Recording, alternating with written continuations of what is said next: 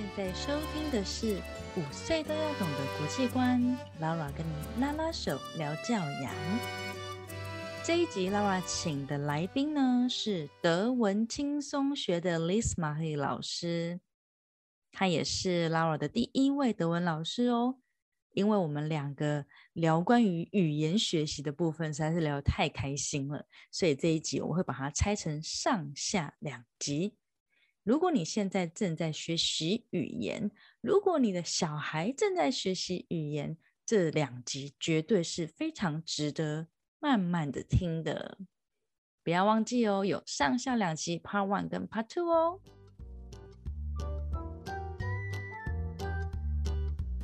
Hello，欢迎来到五岁都要懂的国际观。今天这一集呢，Laura 邀请到了德文轻松学的 Liz Marie。Hello，Hello，大家好。哎，德文轻松学，顾名思义就是要来学德文嘛？对，就是希望大家可以轻松的学德文。这个名字其实是我妈妈想的。哎，真的，对，这是我妈妈想。我记得好像是，我想想，二零，今天是二零二一，对不对？现在二零二一，二零一一年的时候，有一年就是放暑假，我们回台湾。嗯，我我我回来台湾，然后结果我就想说，呃，我觉得学德文真的很很好玩，然后我也很喜欢学语言，但是英文当然是已经超级无敌多人在做了嘛。然后我其实也就只会德文、英文跟中文。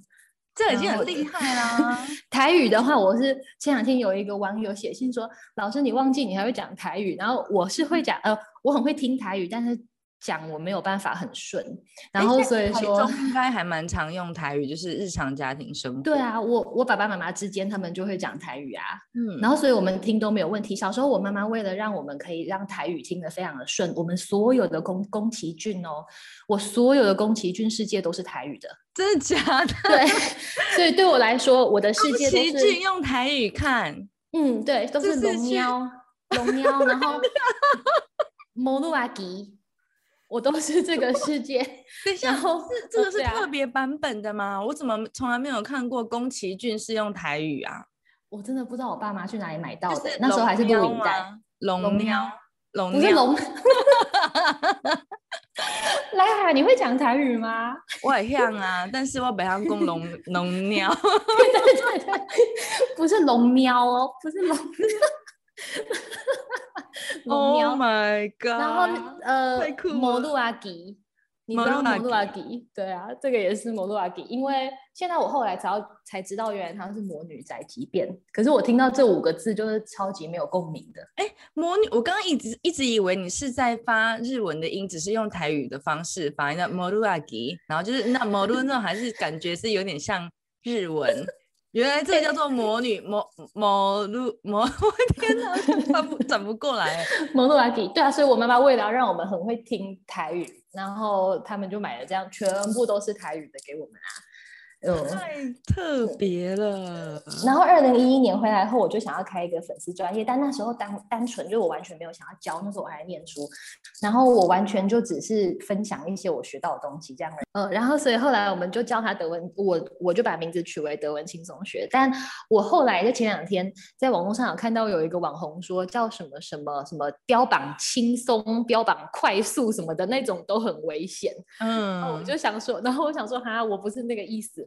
我的意思其实只是因为大家对德文普遍有一种印象是它很困难，对，但是但是我学起来其实我觉得它没有很困难，所以我就想说要用一个轻松的方式带给大家这个语言。嗯，等一下，我发现呢，我们在一开始并没有很好的介绍一下，因为德文轻松学听名称我们就知道，反正应该是跟德学德文有关系的嘛，可是没有好好的介绍德文轻松学跟 Liz Marie 老师你到底是谁？我我先来讲一下好了，就是 Liz Marie 呢，他是我的德文启蒙老师，好荣幸哦。在录音开始前的时候，他在讲说：“天哪，我是什么时候开始跟老师学德文的？居然是二零一三年。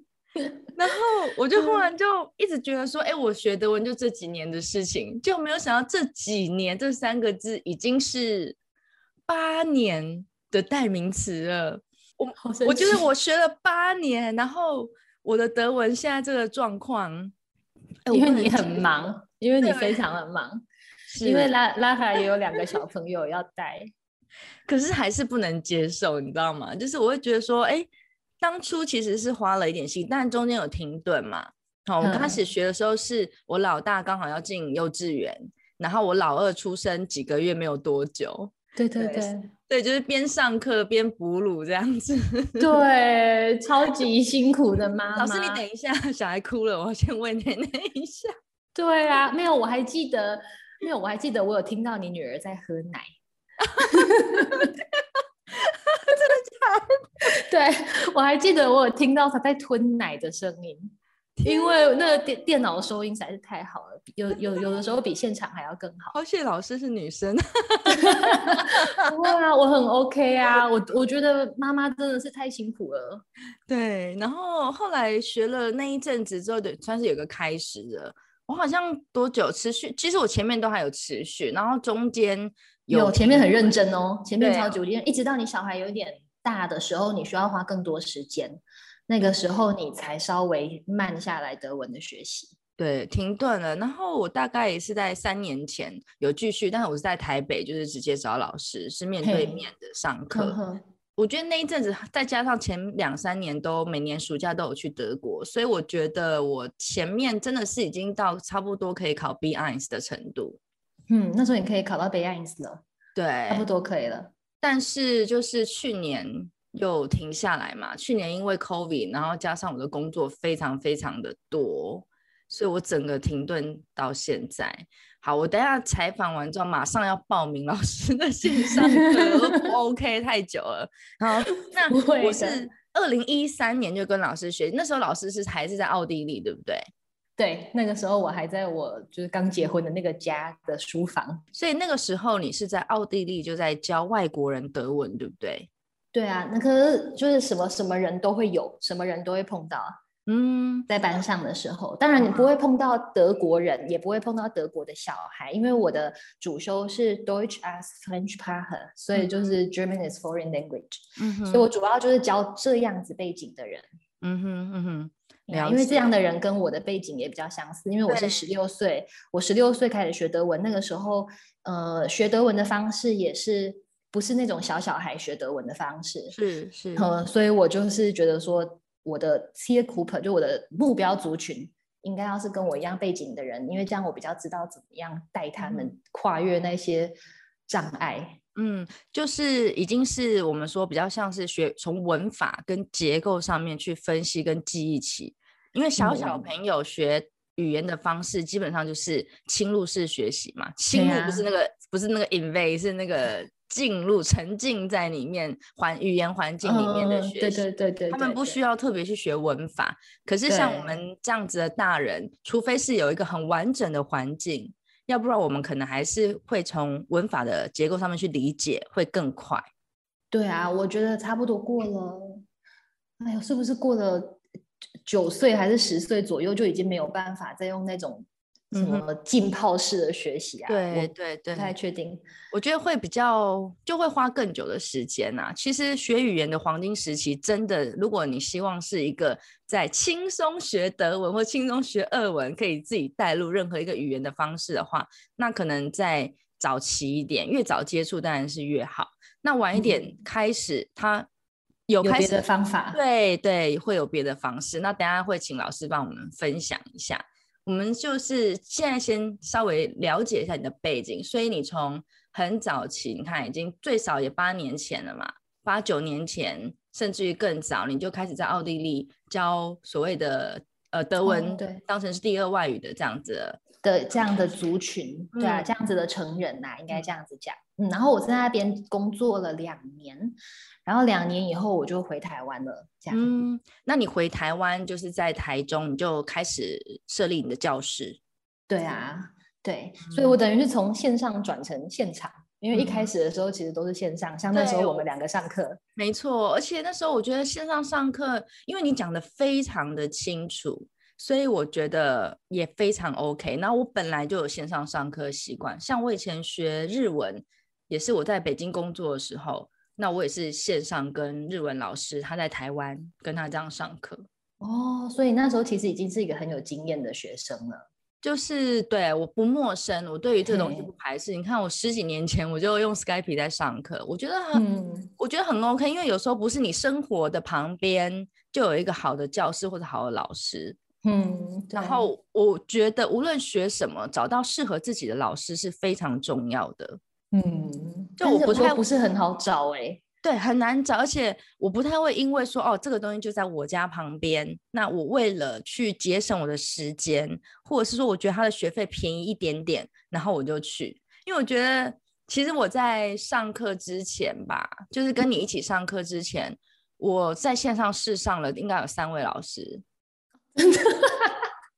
真的，然后 我我现在才知道哎、其中有一个是，我就上十五分钟左右，我就觉得啊，好不要再浪费时间了。就是我嗯钱付给你，因为我觉得这本来就是讲好的，但是我很确定，就是他可能没有办法符合到我的需求，哼因为我很重视发音。对我觉得我我我想要学的是一个，呃，相对性来说是比较标准、比较清楚跟漂哦亮的发音。然后嗯再来就嗯是，我本来就是学语言的嘛，所以你要解释文法给我听的时候，尤其是我又学俄文，嘿，对对对，对，如果你没有办法很有条理、很清楚的解释的时候，其实我是听得出来的。嗯，对，然后我就发现，哎，老师自己可能搞不太清楚。哦，因为你的耳朵其实已经对语言很灵敏了，对不对？对，而且因为其实像德文的文法跟俄文的文法，它有很多地方是雷同的，所以像你在跟我解释文法的时候，有时候你不用花太久的时间。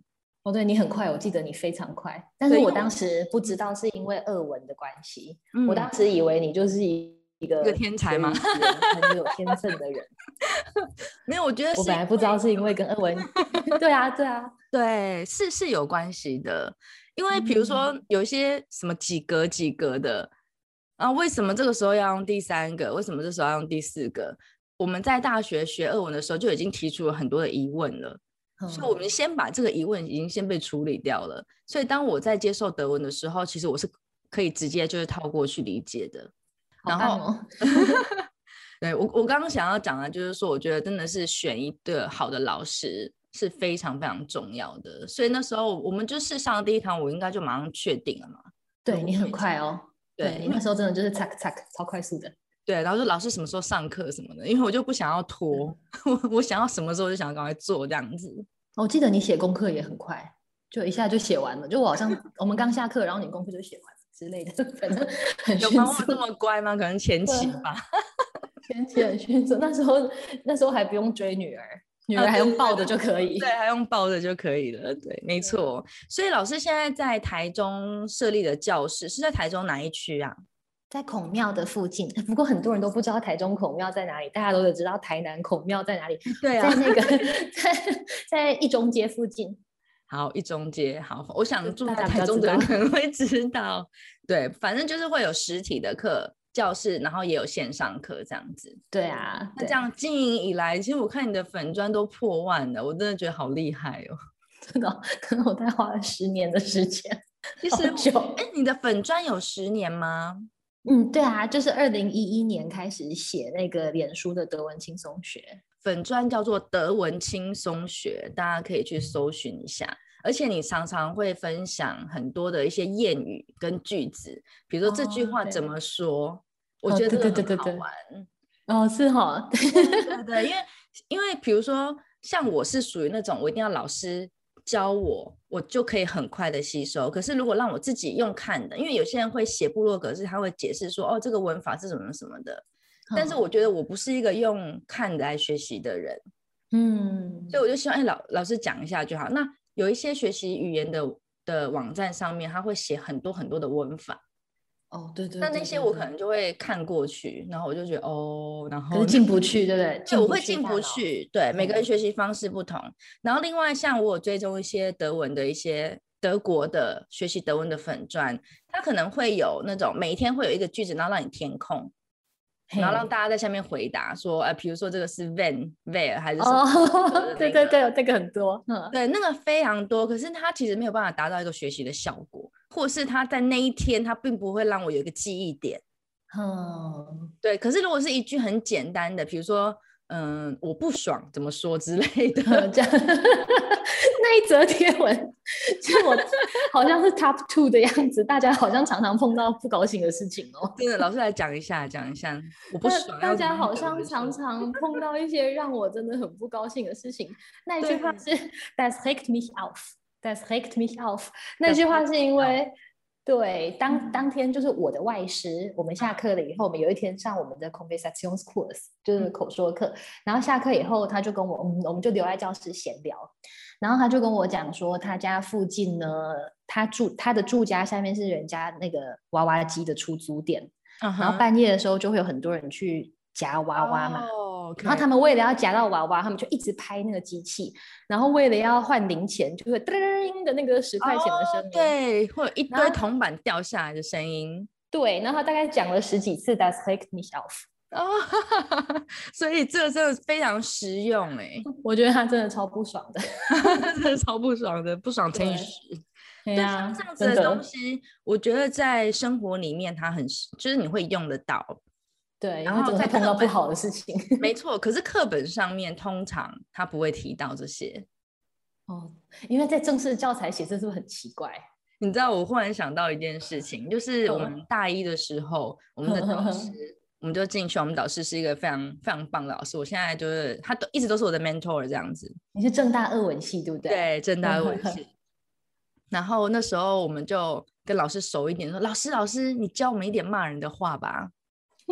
然后老师呢就思考了几秒钟，然后就在黑板上面写写了一一句话，叫做 “do a evil g a r o y 还是什么字，我有点忘记了。可是呢，你把它翻译就是呢，让那个不好的风呢吹向那个云，或者吹向乌云还是什么。然后那时候说：“哦，老师，老师，这是骂人的话哈。”老师说：“嗯，对对对，这个不太好哦。”然后就是，但这根本就是非常文学，你知道吗？或者太过于。太过于漂亮，太过于修饰，这根本不是骂人的话嘛？哦，让不好的气吹给他，这这是怎样？骂人的就是 就是你知道，太好笑了，你一定会很多骂人的。嗯，对对。那我们不说，我们要听得懂，你知道，人家骂你的时候，你要知道他在讲什么。因为拉海也在莫斯科生活过五年，对吗？嗯，加起来大概六年，加起来大概有六年。一年是交换学生嘛，然后后来后面五年是工作。对对对，哦，是这样子。对，所以你也是有深深入到当地的生活里头去，所以就会听到当地那种生活的用语。这跟课本上面呢是完全完全是两回事。但是不是两个都是必要的呢？你觉得？我觉得课本上面的一些基本的东西是需要的。那我就看看，应该说看阶段性的目标是什么。一开始其实你要学到非常的口语化的东西，其实是有难度的，因为口语化第一个它的文法一定不会完全正确嘛。对对对，它会说了很多很多的字。那你在刚开始接触一个新的语言的时候，你去马上接触到这样的东西，你可以，如果你在那边生活，你可以使用。可是如果你不是在那边生活的时候，其实你会很难去使用它，因为你没有规则可言。对，我觉得你说的才是太精辟了。你说的真的是太精辟，你真的就是那一种在你，你真的就是那种有有先好好学好，然后再拿去当地用，然后可以再比较出来这两个到底怎么用的那种人的心得。哎，其实你这个语言还不是很能够掌握的时候，你一去你就跟人家用那种很很 local 的方式交谈，他讲了他讲了三句之后，就发现说啊，你到底在讲什么？嘿，真的很奇怪。对，像有一次，有一次我婆婆就会就会就是跟我开玩笑，因为比如说我们在写讯息嘛，呃，俄文呢，它的现在就 yet 现在它的俄文叫做 see chess，嗯，好，好难哦，对，好，但是呢，他们年轻人他们就会缩写说 shus，嗯，比如说他说，哎，你哎你过来一下，你过来一下这样子，然后我就会回答说，OK OK，see chess，see chess。一度，сейчас，我现在过去，比较年轻的人或者比较 slang 的意思就是说，哦，shut shut shut shut 一度，就是就会把它整个缩写，然后我婆婆就会笑我，因为我就在我就在 WhatsApp 上面写 shut，然后他就说什么 shut 是 see chus，你要讲正确，真的哦，对对，然后或是比如说他们有一个 what，叫做 store，就英文的什么 store，像我们德文的 was 嘛。 嘿，store，然后但是他们的缩写呢，或是年轻人的口语叫 cho，哦，对，就 store 变成 cho，可是 cho 就是你如果讲 cho 的时候，其实是有点不够礼貌，而且有点低俗，有点小小的不到没有水准，可是就非常非常的口语。嘿，对，然后通常像我们这样子的身份 没有啦，我们不会不会这样说，就是比较有包袱，不要有包袱，我们有偶包哎，没有偶包 对，就是 store store 这样子，所以哦就会有这样。那你如果说你只是哦，你听到人家这样用，然后你就马上学到哦 chill chill chill 的时候，其实听起来会不太好听。我我我知道你的意思，对，你知道我的意思要么，就是你，真的很能够掌握了，可是你当你不是很能掌握的时候，人家就会觉得说，那你是在学什么？我知道你的意思，对对对对对会，有点搞不清楚状况。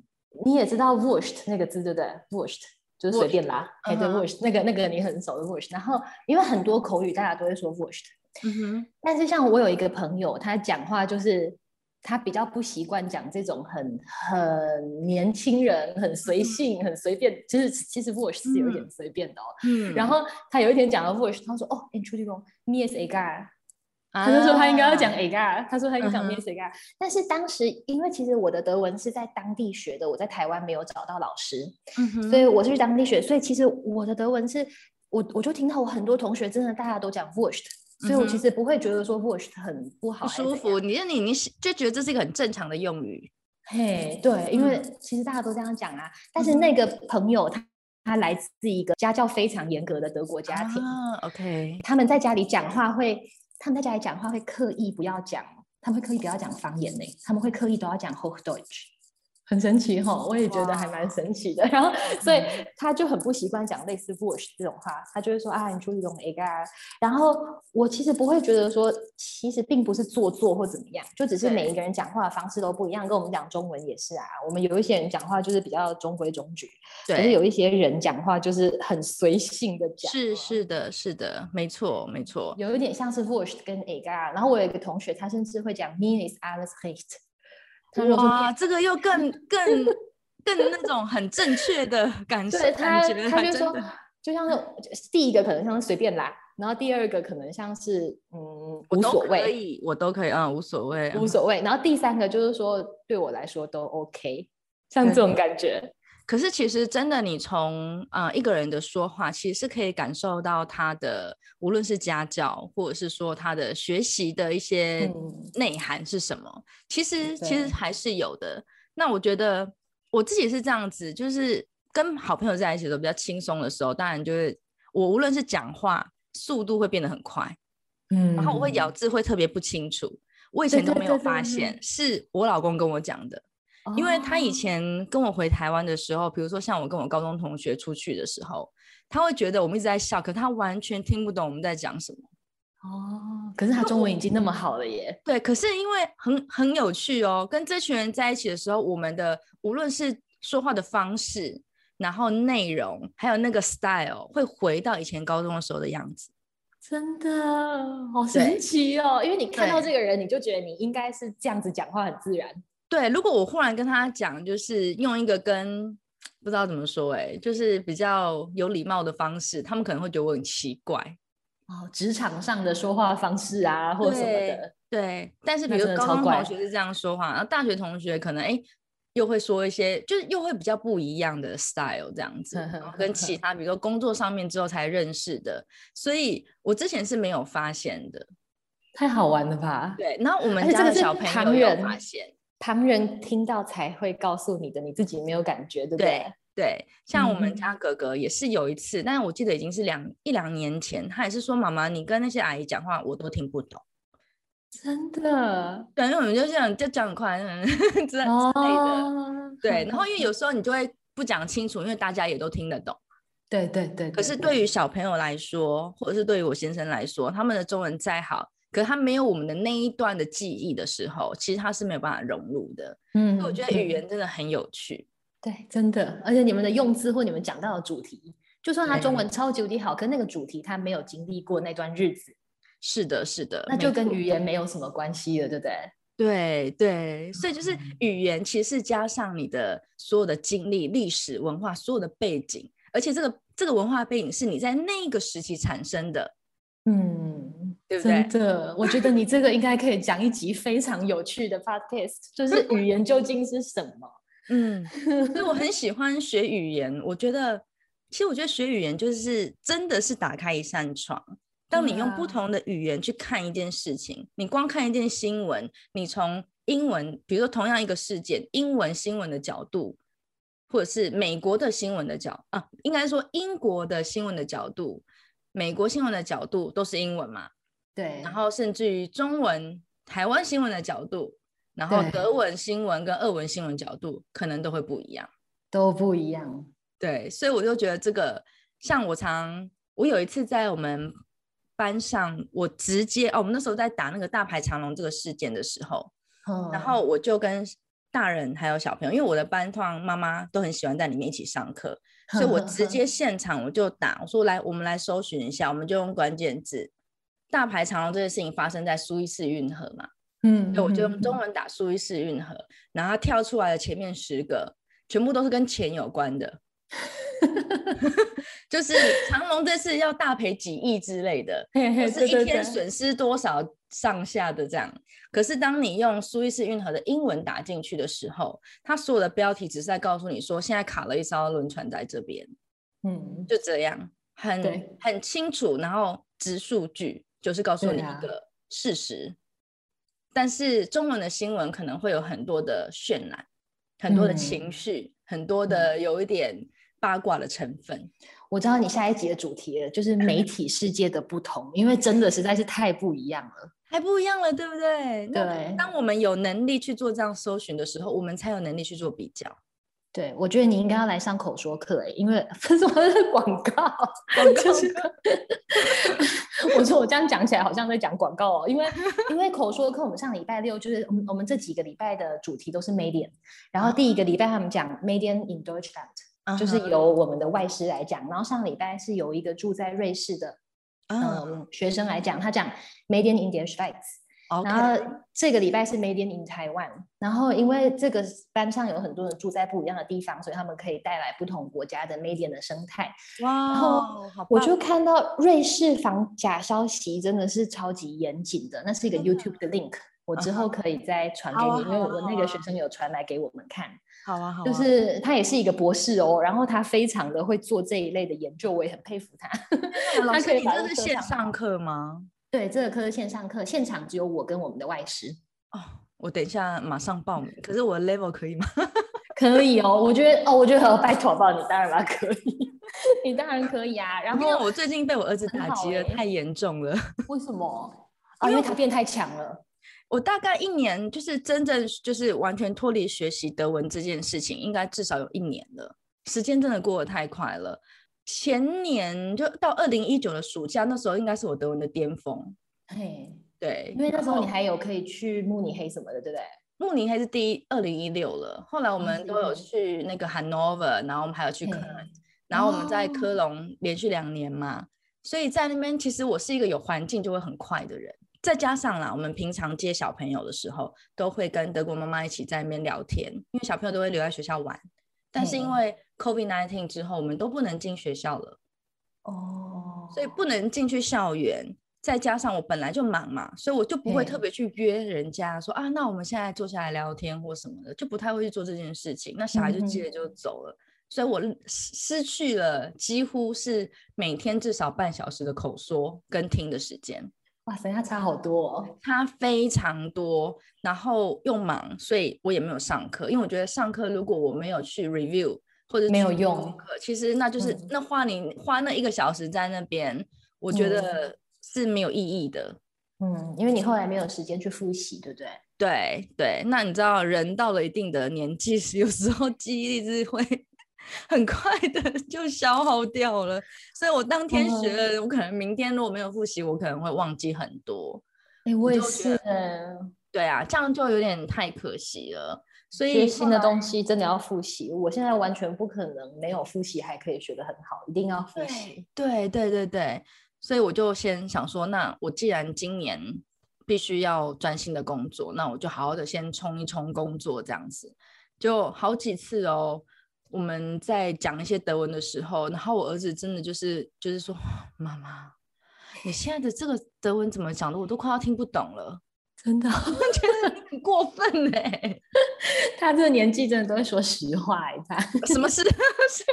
没其实就是重音，可能因为以前哦，还有就是我不是有一个德文绘本的社团吗？嘿，对对对那，以前的每一本绘本都是我自己一定挑过看过，一样在 COVID nineteen 之前，我都可以进去我们学校的图书馆，所以我可以看到很多很好的书，然后我就从里面去挑，挑完之后我嗯。每一本我都会念，嘿念。完之后我一定要，因为我一定会知道他在讲什么，那我才能够去做介绍嘛，这样子我就有练习绘本的机会了。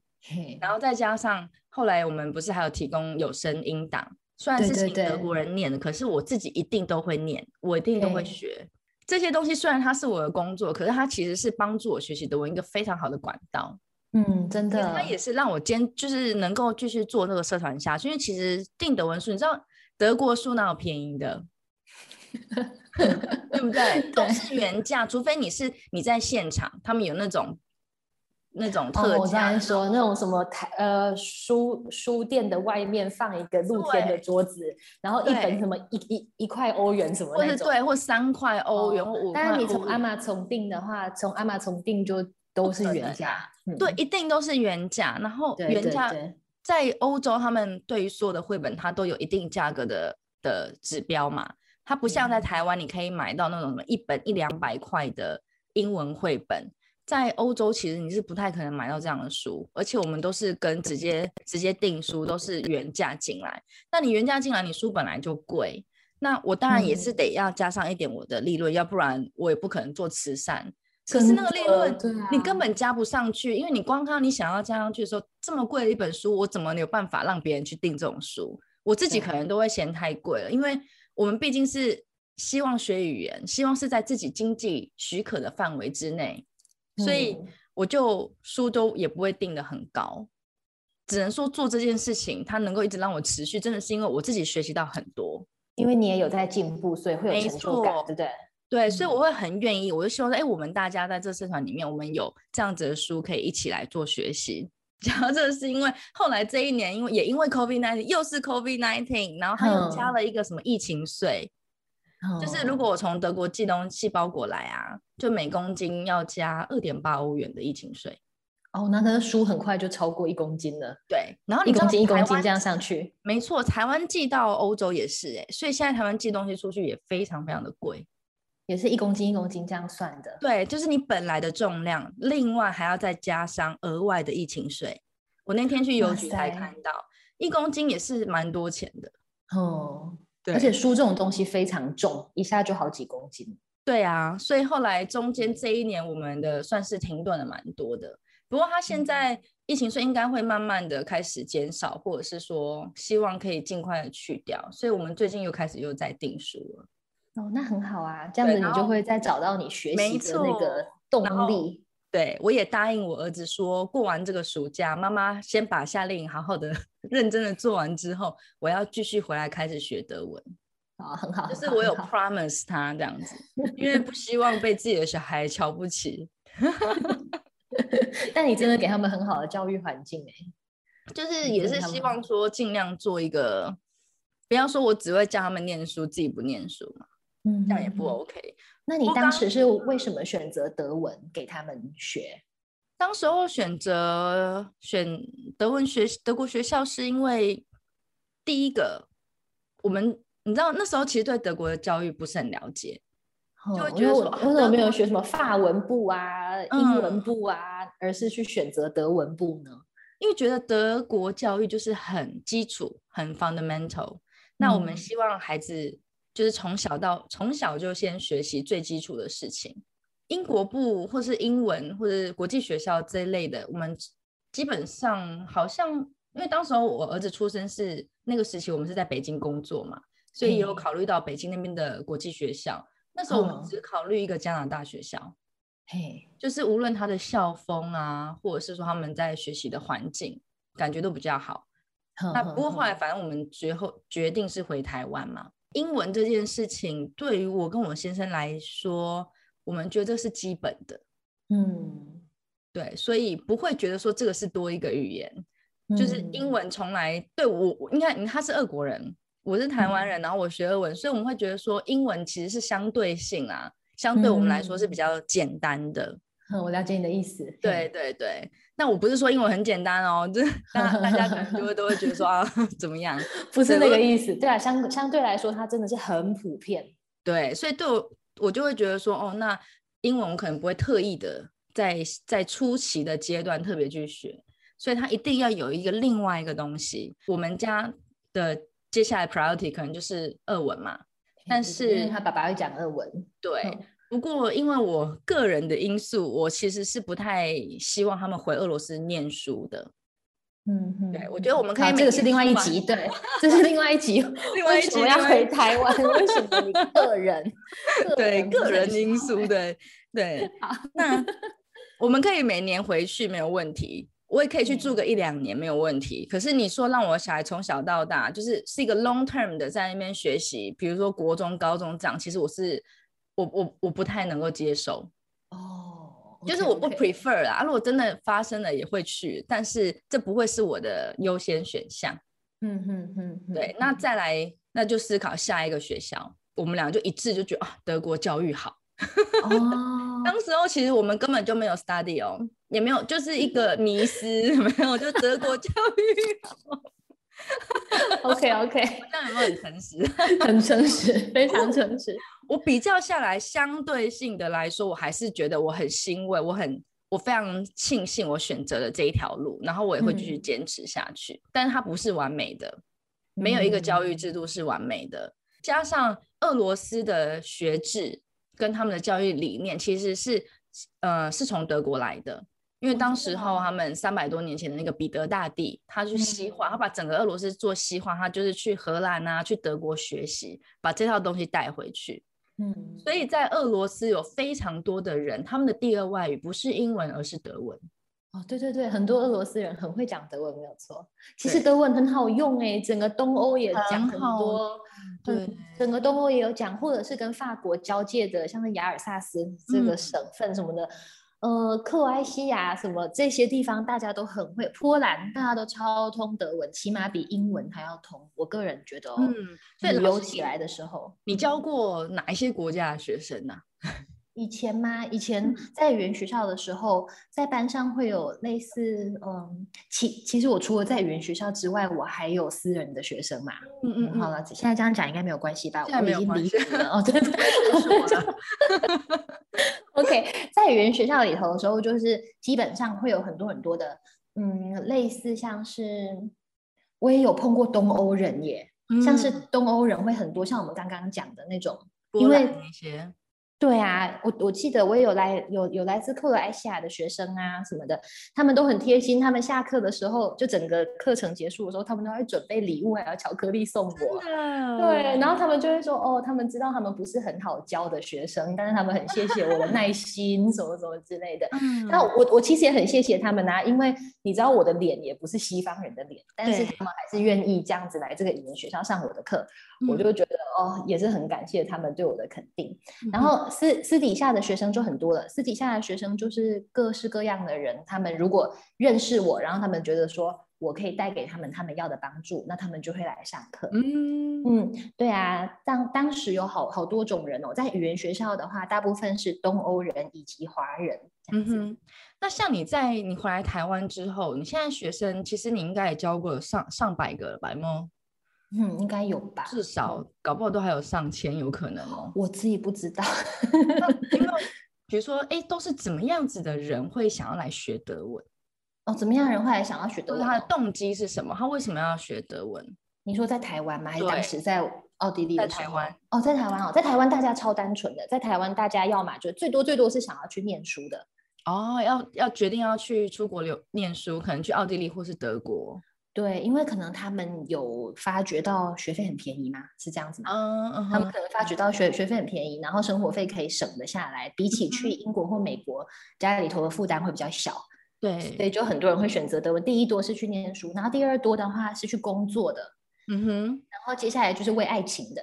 哦，为爱情，就是交了那边的男朋友，然后之后可能要去找他，然后就要先学一下的，这多吗？或者是已经要结婚了。哦，OK 要结婚，哦，也有，然后接下来的就是已经结了婚也生小孩，但是可能后来才发现说必须要跟幼稚园的人们沟通，老师或家啊长，对，后来才来学的。可是这种人是比较少，这种人比较嗯少，所以依依照顺序就这四种，第一个是要去念书的，第二个嗯。是要去工作的，工作包含被外派的。OK，啊，然后接下来是呃为了爱情的，最后一个是已经已其其实他已经落地生根了，但是他后来发现生活中实在是太需要德文了，不然也不能开家长会，也不能什么什么对对，嗯，大概是这四种人。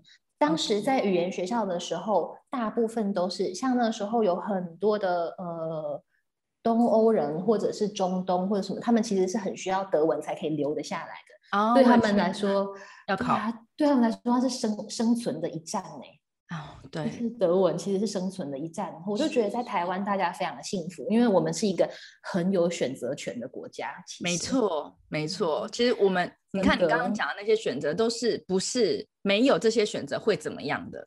对没有对对这些选择，我们就选择别条路嘛。只是说我今天想要选这条路，所以我来做一点努力。对。可是你在当地的话，是他们只有这一个选择。对啊，我当时的学生哦，他们一拿出来，因为比方说我们呃上完一一期课，假假设啦，他是一月一号到一月三十号，那都是一月三十一号就要考检定了，不像在哦台湾，就是大家也可以什么念个半年，然后什么对，没有没有，隔天就要考检定，因为他们马上就要递签证，嗯，就会有很多的人，他们拿出来的不是，他们不是拿 passport 来考试哦，他们是拿 a s y l card，就他们是拿难民证来考试的。Oh my god！哇，这完全那个动机完全不一样哎。所以他们很很嗯残忍的一战，我觉得就德他们有这么强，他们有这么强烈的动机，所以在学习上会真的是很不一样吗？你觉得？我觉得他们会非常非常的认真，但是其实哦，这样子的动机会产生一个压力，这样的压力有时候会导致他们其实会作弊。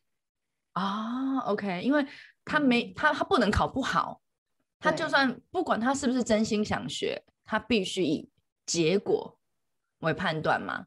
否则他就要回他的国家，不管是哪里，对，而且那个国家有可能是叙利亚、有可能对，或阿富汗，阿富汗。对，那回去面对的东西，已经不是说我今天要买一个 kebab，还是我要干嘛，对不对？今天回去面对的是是可能是破碎的是战乱哦，可能是对战乱，啊，对，或者是没有好的饮水或没有食物的那种地方。嗯所以我觉得他们呃动机非常的强，可是其实我觉得他们也是很可怜，因为他们真的是没有什么选择，就是生存之战吧。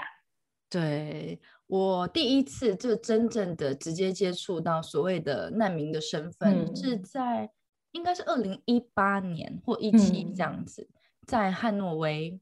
嘿那我带小朋友去剪头发，妹妹去剪头发。那那个理发师呢，我们就后来聊天嘛，他就是一位叙利亚人。嗯那他就跟我说，其实他在七，当时候是七年前，他算是刚开战没有多久，他就算是逃出来了。那只是嗯说他们全家他有五个兄弟姐妹，可是大部分人都都都都离开了，都因为战乱，他们没有成功的逃出来，最后嗯只有他跟一个哥哥。可是那个哥哥是不是他亲哥哥，还是他的表哥、堂哥之类的，我有点不太确定。是最嗯后有来到德国，然后就是在这边留下来的。对啊，你看他们过来的路就已经非常困难了，如果他们又因为德文的关系又要被送回去，而且我跟你讲哦，有很多人是黑的过来的耶，他们是走路嗯过来的，他们是半夜半夜走边境过来的。天哪！然后后来就是 U N V 不知道怎么弄的，他们就可以让自己弄到一张难民卡，嗯哼难，民卡就可以来我们语言学校上课。所以当时我有超多国家的学生，其实他们都是拿这样子的卡来上课，然后拿这样的卡来上课，学费也会非常的便宜，因为奥地利政府也一直在支持这个 intercultural 嗯哼，跨文化的东西嘛。其实也忽然想到，嗯，最近这几年，就说德国的幼稚园跟小学有非常大的入学问题，他们就说嗯本来老师就很少了。那因为这几年他们接受难民的一些政策，还有一个很重要的是，他们认为每个小朋友都有求学的权利，都有得到嗯教育的权利。所以即使身份是不合的，可是他只要到那个年龄，他就一定得帮他安排入学。对对对对对，有很反正我跟你讲，这种事情都是人为的，就并嗯不是说你有护照才可以进入那个国家。其实有很多人是半夜走路经过那些森林，他还是进去那个国家了。嗯啊，然后身为一个这么保护人权的地方，他就像你说的，他就算身份不合格，他还是可以来上语言学校哦。对，可以，他们只是会用另外一种方法。我我觉得讲到这，其实我就想到我上次有讲了一本绘本，叫做《Flugel》，嗯还是 Flugel 还是 Flugel，它就是在讲说那个妈妈带着小朋友怎么样穿越这个森林，然后到达一个比较安全的地方，但他没有讲很清楚哪个国家或者什么的。哦，对对对，像不能这样，嘿，不能讲对你，不能够指明嘛。但是我对觉得像像这样子的绘本或者这样这样的内容，可能是我们在台湾会比较少遇到的对啊，情形。那我觉得应该大家可以多多的去理解，而且其实难民也不是说那个我们在电视上面，或者说在一些呃分享文里面看到，哇，就一定是全身黑黑脏脏的，涂脚涉水、跋山涉水走路的。他也有像我们这样，因为就会有人怀质疑说，哦，你是难民，你怎么还会拿手机？你怎么会有钱买手机？我就看到一嗯篇文章，他就说，其实这些东西对于逃离他们自己国家的那些人来说是非常重要。这台手机可能比他身上其他任何文件都重要，因为它是他嗯唯一可以跟外界或得到资讯的一个管道。对啊，对，我觉得啊这这当然也是另外一个议题啊，就刚好忽然讲到难民这件事情。对，难民也是一个很大的主题。也有人说可以逃得出来，都已经是比较有钱的，真正的啊穷人早就已经在国内已经走了，或什么。对啊，这个完全可以想象跟理解。我想问一下那个老师，你觉得为什么？你觉得你觉得学习外语重要吗？我觉得这毋庸置疑，这个问题基本上我们啊就 pass，、我们当然都觉得很重要，要不然我们也不会在这边。而且你刚刚也已经讲到很多学习外语的关键的好处了，比方说你可以直接看那个媒体啊、这一类的。对，那有没有什么你想补充的？在关于就是为什么我们希望可以去推广不同的语言，尤其是像德文，我觉得是现在台湾已经慢慢的好像有比较越来越多的人认识了，嗯不，对？德文、法文，对啊，嗯我觉得这两个语言好像是欧洲里头大家比较会去学的。对，开始像我自己的社团里面就可以感受的很明显，在社团刚开始成立的时候，当初我是为了我的小孩，跟也许我们身边的小朋友，可能嗯有这样的需求，但是我发现社团成立一两年之后，慢慢的忽然会有一批一批的人进来。那我社团是有设问题的，你有回答问题，你才能够进社团。我就问他哦们说，为什么你想要进这个德文绘本社团？哦，那大部分的人的回答可能是，嗯，我以前曾经在德国念书过，对，或是我以前曾经学过德文，我希望我的小孩子也可以开始接触。哦，OK OK，对，这是还蛮大部分的。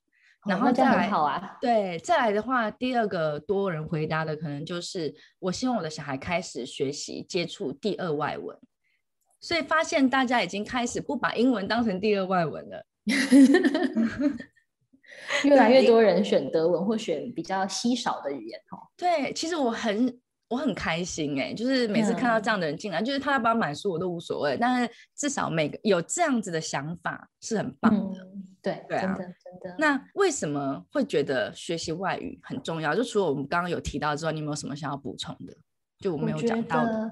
得可以亲自跟那边的人沟通，我觉得很重要哎，因为你可以不要透过翻译，我觉得这件事情很重要。真的，其实我学语言的最大动力就是我喜欢，我想要挑战那种可以用人家的母语跟人家讲话。对啊，我觉得可以不要透过翻译是一个非常重要的一个点呢，因为我觉得那个翻译啊，一个翻译通常是一个人类嘛，就是对他必须要两边的语言造诣都非常非常的好，而且好到就是他也知道怎么表达哦，然后他才可以翻译到非常精准，否则的话，你其实不知道他到底给你翻成怎样，没错，那好可。怕哦。像昨天呢、昨天嗯，刚好我先生最近在也是在弄一个线上游戏，然后它是俄罗斯的游戏，不过在欧洲已经有蛮多都翻译成不同的语言了。那他们现在想要做就是华文的市场，然后就哦请了一个我们他之前在中国的一个同事帮忙翻译，从俄文呃从英文翻到中文。那本来这东西我是不介入的，可是后来昨天呢，我就手痒，我就点了一下那个档案，一打开我就天哪，这是嗯什么翻译？哦就是有些东西你可以看得出来，可能是 Google 直接翻出来的，有些东西有可能他改过的。可是啊，这跟真的是跟翻译这个人的经历、文化背景有非常大。我举两个例子，嗯，我们在欧洲的话，你就会知道说他们都会有花，很多人家里会有花园。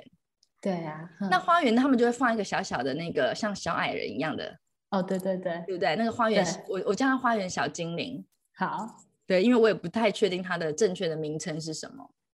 那嗯嗯，可能我们中国的那位翻译人员他从来没有看过这个东西，所以对他来说，你你知道他翻译什么吗？神像。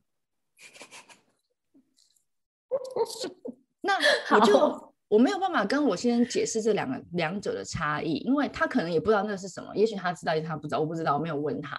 可是我一看到这个翻译的时候，我马上就知道说，不是这个翻译的人他的问题，而是他没有这个经历，他根本不晓得这个是什么的时候，他可能以为是在被拜的哦。对，比方说中华文化里面是啊，印尼那个 路边不是都会有很多在拜的神像啊或泰国、柬埔寨，对啊。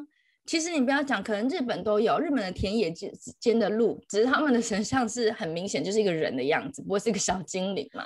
哦，真的呢，他对呀搞不好觉得是那个日本那一种的，是啊，所以你说这个东西，你如好有道理哦，我可以理解他。对对，所以 所以我我不会觉得是他翻译的，就当然他本身有没有翻译上面的问题，这是另外一件事情。可是某一些点是你可以，我可以马上就看到他的问题是出在哪里。然后还有另外一个是说，他那句话就是说，如果你穿上这件衣服，you can go to any events and party。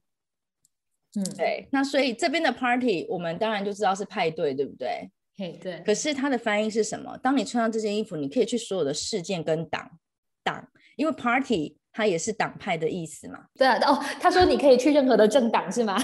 对，怎么办？所以这个这个就是跟这就是跟你的一个你的文化、你的经历有关系。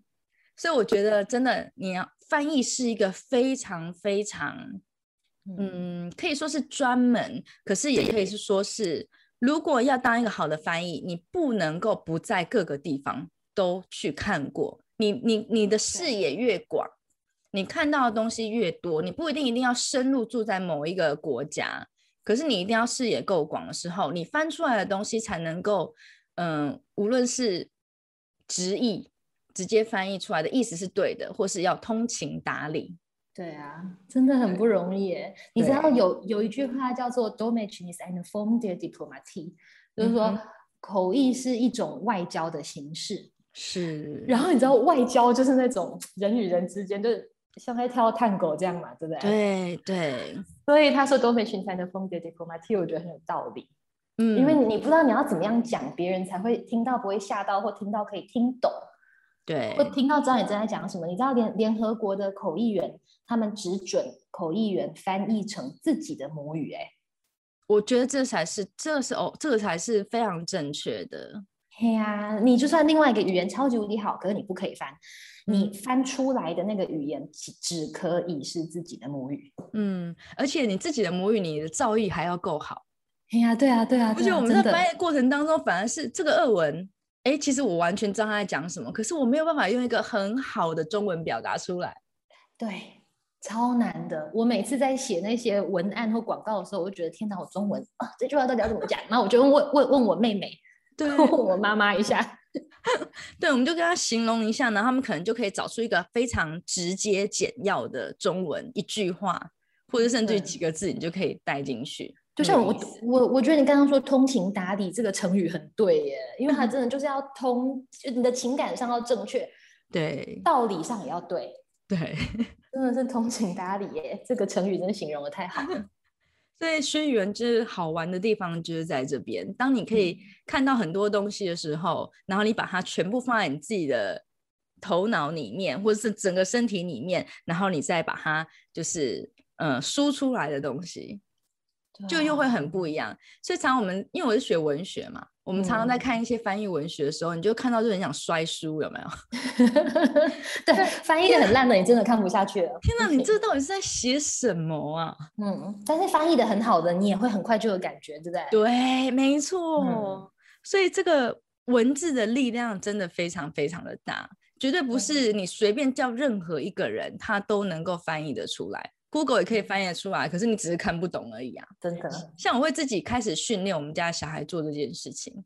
嗯，怎么？那我没有很严格啊，就是比如说我们会一起念绘本的时候，那我就会故意假装，哎，我现在我因为我现在可以装傻了嘛，也许我装傻装多了之后，他真的觉得我傻了，我就会说，哎，这句话是什么？你可以解释给我听吗？所以我就希望他们在念德文，就念德文绘本或念书的时候，他的头脑已经可以自动的把它从德文变成中文，中文变成德文。嗯，那当你从小开始就是有这样子的一种训练，而且是无意识的嘛，我没有说，哎，我现在叫你坐下来翻译哦，你叫他坐下来翻译，他可能就会不高兴，会会他就不肯了。对对对对。可是当妈妈就说我都听不懂的时候，他就会说好啦，我跟你讲。对，要没有痕迹。对，然后我还要问说，哎，可是他是说是晚上还是早上呢？就稍微帮他补丁一下这样子。然后让他去全部重新的用更完整的方式来阐述啊！我也会对我小孩做一样的事哎，真的 会。但是我其实对于这个做法，我有一点点，我其实不知道好不好啦。因为有一些人他会说什么，你要让他在这个语言里头独立思考啊，然后另外一个语言你要让他独立思考啊。嗯，我觉得他们那样的讲法也是对的。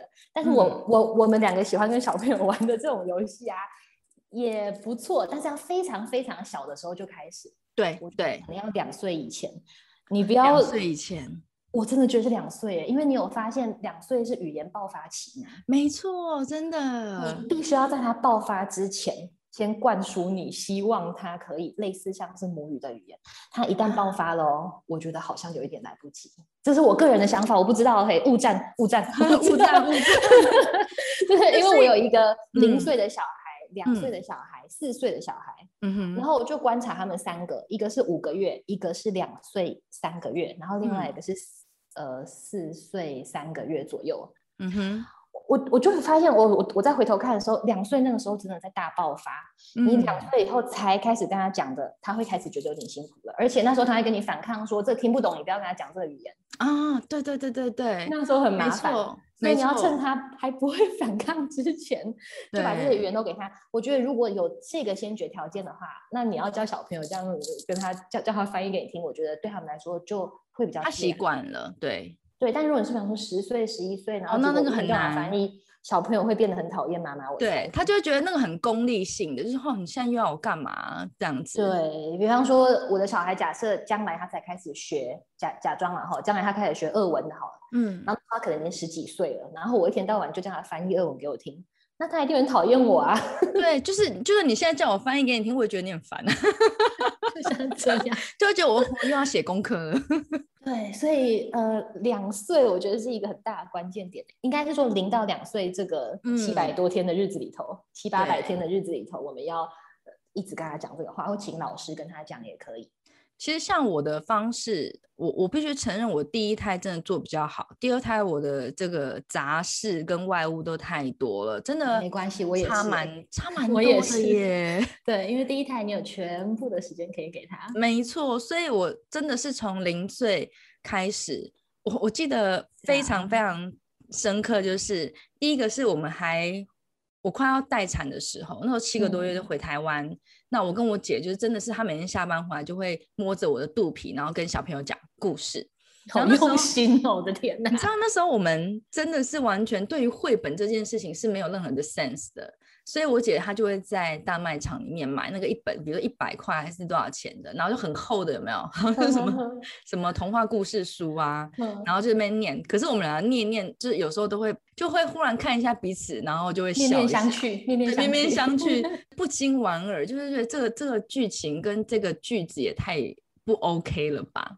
哦，会哦。其实如果你去大卖场 买的儿童书，可能要挑选一下，因为。当你还是有好书啦，对不对？对，还是有要挑选一下。其实我不太建议，我自己个个人不喜欢买那种很厚一本的合集，因为那样子的故事它是非常缩短的。那它在缩短的过程当中，他们又会比较没有这么认真的去做审核。嗯，那有有些句子念起来会觉得非常莫名其妙，然后那个结果其实跟我们以前的童话故事，没有改版的童话故事，跟我们现在的对于性别的意识，对很多很多的议题，其实是完全不一样的。所以，当我们念完之后，我们才意识到这件事情。不过那时候想说，反正他只是在肚子里面，我们的目的只是让他听到我们的声音，很习惯，然后会有安全感。这个是当时我们的目的，所以就什么书我们就随便念。但是那个时候我开始有这样的意识。然后后来我妈妈从美国回来的时候，她就带了一大堆英文的书，然后他还买了什么圣经故事啊，还什么什么，反正就是基本上你在卖场可以买到，他就都买了。所以我就印象非常深刻。那时候我一到月子中心，我第一本念给我小 baby 听的是圣经故事，然后我自己都不知道念什么。对，然后我就想说，嗯，反正我就练英文好了。对我来说，我就是练习一下英文。然后我就每天念一篇，然后就慢慢慢慢念，然后一直到他越来越大，因为我就很爱买绘本，我就什么我都买，只要那个布洛克写的，或是我去成品逛到的，反正就一直狂买。当你念的很多的时候，你会开始分辨，哦，这个东西可能适合，这个不适合，或是我也会有自己的喜好，我喜欢这一类的故事书或这样的画风。然后小朋友慢慢的也会有，他开始前面几个我们就买布书嘛。然后他就会拿着，他可能会咬啊，会吃啊，然后就看得很认真。然后到后来大概是快两岁的时候，我们也开始订了日文的巧虎哦，所以我也开始日念日文故事给他听。对，那因为日文巧虎幼稚园版那个 level 我都还 OK。巧莲智是吗？那是巧莲智。没有，我们是日本的巧虎。那时候是我姑姑在日本，她就每次都帮我们寄回来。哦，对，所以他的巧莲智是台湾版，就是中文的。然后这是是台湾版，对对，它是日巧虎，其实是日本来的。呵呵呵，我知道巧虎日本人。对对，他是日本虎。对对对对对。哦，所以那时候就给他们很多语言的背景。对，所以我就开始他们的背景这样一直听。对我也有念俄文的绘本，像那时候就觉得说，哎，俄文的绘本其实，因为我们买的都是很经典的那种比较老派的寓言故事，然后你也会觉得说，哇，这个故事到底是在讲什么？哦。但是没关系，这你就看那个图图片，然后你就不要念他的文字，然后你用你的话来讲，对，也可以。可是，一开始的早期，基本上，除非是我已经很熟很熟的书，要不然我会念文字。然后我一直等到他们开始比较有意识，也许就是在一岁一岁半之后，我们有互动的时候，我才会就是看图。就是讲图，我就会不会去着重那个文字的东西，因为前期我希望是他有听到很多很多不同的东西。那因为有些文字我讲话不会用到啊，这个时候挑好的绘本是中文的或者它是翻译的，它的文字的叙述就很重要，因为那些文字是你口语不会讲到，你想要给他的东西，那它就需要是一个很有结构的、很漂亮的字。嗯，所以很不容易耶，翻译绘本好像是一个超级困难的事情。对对，其实翻译绘本一样嘛，要通情达理，其实是很难的。然后到后来，慢慢的，因为你就接触到更大量的，我就开始会去分类。所以为什么我在我的社团里面会说，这个绘本这一系列绘本，它的目的是什么？它可能是让你学语言用的。当你是学语言用的时候，你就是需要它的阅读，它可能需要押韵。哦。然后它可能的每一页字不要太多，根据它的年纪。你不可能满满的半夜，然后让一年级才刚认字的小朋友要去看这本书，他教他念，他一定会反抗，他会觉得很累。所以这些都是循序渐进的，真的是不能够任何一本绘本在任何年纪就是直接说哦，你看这人家都推荐呢，我觉得那样是很不太合适的。嗯，对，因为每个小朋友的年纪还有他个性都不一样。对啊，对，没错。反正我想我们两个人的认知是比较一致的，只要你希望。他未来是有机会接触任何一个外文，就是越早开始越好。只是说前期压力不要这么大，我们就先有一个 input。对啊，但是如果没有这样子的环境背景的人，你建议他要怎么样进入这样子的条件里头啊？当然，我为什么会做那个社团，也是因为当爸爸妈妈其实你没有办法讲的时候，这个是很正常的啊。谁有办法那么学习？我我也是因为是学语言，是是我的专业嘛。你没有的时候，你可能就是利用一些有声书，呃，有声的绘本。嗯，虽然三 C 它不能够当你的保姆，可是我相信每个家庭或多或少都有让小朋友接触到影片的机会。嗯，对，这个是不可否认的嘛。既然他都要看的，你就是限时嘛，定时定量。在这个定时定量之下，你还有选择。如果你希望他接触的是英文，那你就选择让他用英文去听。那你如果希望他学德文，那就让他用英文德文听啊。像我们家小朋友，现在他们已经不看卡通了。那他们以前有看卡通的时期，就是《玛莎与熊》一定是用俄文看。嗯哼，因为它就是俄国卡通的，它就是俄国卡通，他也不会有机会听到《玛莎与熊》的英文版本，我就不会让他们看那样子的。然后像那个长袜皮皮，他一定就是用德文，所以每一个卡通我就会给他一个代表。那佩佩猪，我就一定让他用英文。哦，对，就是这几个，你可以这这几个当然是很多人在在看的卡通的时候，你就可以做这样的选择。像 Netflix 上面，你都可以选择语言。可是好像在台湾的德文的 Netflix 很少哎，不会不会不会，你可以选语言，呃，就是任何一个节目，你进去那个选单里面，你可以把它调整你的设定语言。哦，像我当时候为了学德文，所以我的那因为 Netflix 不是可以设账号嘛？比如说我们每个人就会有小朋友，他只能看小朋友的那一区块的嘛，所以小朋友的语言我就帮他设定是德文，所以他无论是看到标题。他看到封面，甚至他听的东西，全部都会是德文。哦，真的，在台湾也可以哦。可以，可以，可以。哦，我不知道哎。对我之前有分享过这个方式。哦，好，我再来研究一下。对，所以这样子的时候，你就可以去挑啊，你要选德文或是英文。嗯，对啦，这是一个办法，因为爸爸妈妈不可能什么语言都会讲啊。对，没错。那为了我们，我们还是希望尽可能去提供的时候。这个在家里就可以做了嘛？其实现在那个 podcast 也都是很国际化，你也可以去听。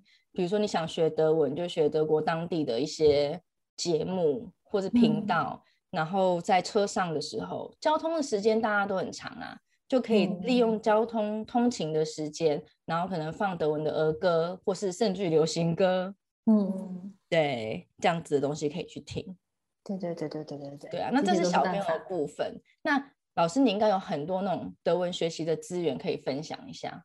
大人的吗？嗯嗯，大人的话，我觉得大家都可以去订阅那个，哎，叫做 Easy German。大大家都知道 Easy German 在 YouTube 上面很红嘛？对，我有订阅，超多订。对，但是它的官网哦，你要在 Google 上面打 Easy German Membership。哦。然后它的 Membership 是你差不多要订阅那个一个月八欧元的那个方案。然后我现在来讲它为什么会这么好。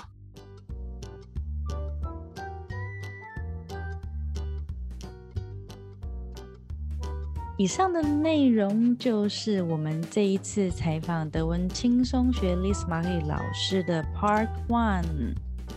在这一集里面呢，我们聊了非常非常多关于绘本的学习，以及小朋友可以用哪一些学习德文的资讯。下一集 Liz Marie 老师会继续来跟大家介绍，当大人有哪一些网络上面。德文学习的资讯哦，Stay tuned，一定要把它听完哦。